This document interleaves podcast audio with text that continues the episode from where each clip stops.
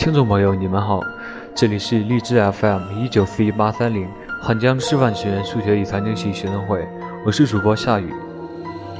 今天我给大家分享一个真实的灵异事件——北京地铁灵异事件。在老北京，几乎遍地都是孤魂野鬼，而当做出修地铁的决定时，显然引起了这些魂魄的不满，因此。在工程开始动工的时候，经常遭遇到问题，而且很多问题都是无法解释的。在工程刚刚开始的时候，经常会隧道坍塌、大石堵道，甚至是施工人员受伤。传播的最广泛的莫过于北京地铁灵异事件。据说，施工队在施工的时候，在隧道里挖出了很多尸骨，而且都是历史悠久的，因此有人怀疑。是因为地铁施工惊扰了这些孤魂野鬼，才会导致施工工程进行的如此不顺利。因此，便请来了得道的高僧，连做了好多天的法事，请求神灵庇佑。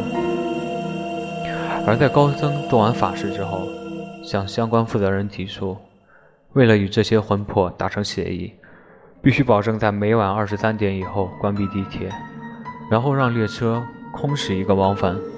将被惊扰的魂魄安稳地送回原地休息，而相关负责人同意了。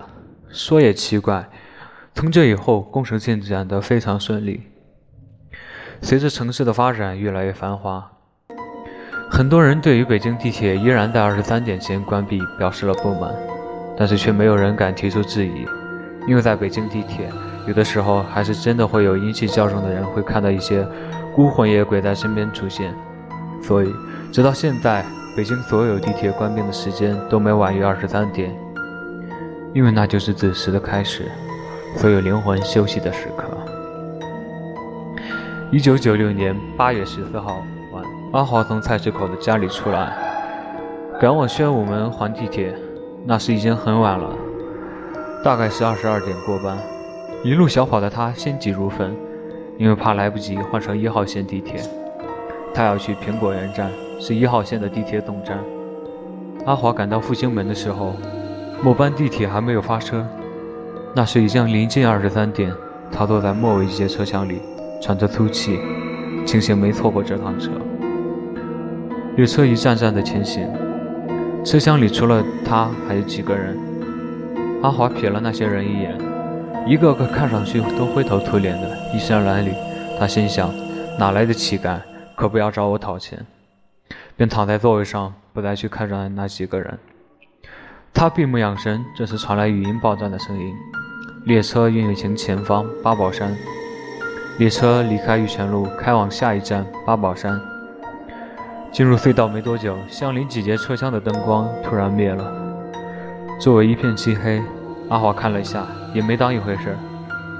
过了一会儿，列车开始减速进站。他向外看，外面站台的灯光昏暗。好像是停电了，大厅里只开了些应急电灯，而且灯光是红色的，四下昏暗，墙壁有些残破，好像是翻修过的样子。阿华继续躺着休息，这时听见对面的人说话：“我们到了，各位就在这里分开吧。”阿华听见坐在对面的那几个人一边下车一边相互道别，之后就是车门关闭的声音，接着是列车启动的声音。他依旧似睡非睡地躺在那里。过了一会儿，车厢的灯又亮了起来，恢复了照明。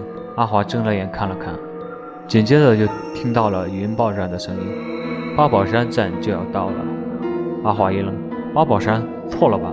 他抬头看了看列车线路图，找到了八宝山站。他又看前面一站的站名是玉泉路站。这时列车缓缓进入了站台，停稳。阿华透过窗户看到。外面的站牌确实写着八宝山站，他有点糊涂，有些害怕，觉得非常奇怪。可当时他并没有多想，只是想办法让自己保持镇定，因为没有人上下车。而此刻车厢里只剩下他一个人。多年后，阿华才说出的经历，我觉得很有意思。莫非地铁开进了别的空间？后来一朋友找到内部资料，北京地铁有很多未开放的车站。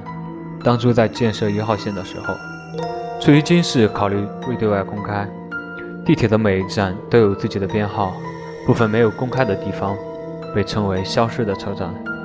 阿华藏在心中的谜团正要揭开的时候，提供内部资料的朋友又打来了电话。那些消失的车站是在苹果园以西的沿线上，并没有在八宝山一站。阿华遇到的灵异事情，可能与这些消失的车站无关。本期节目到这里就结束了。喜欢我们的小耳朵可以订阅荔枝 FM 一九四一八三零，或者添加官方 QQ 号二零六二九三六二零四，也可以文字搜索“我走在你心上 FM”。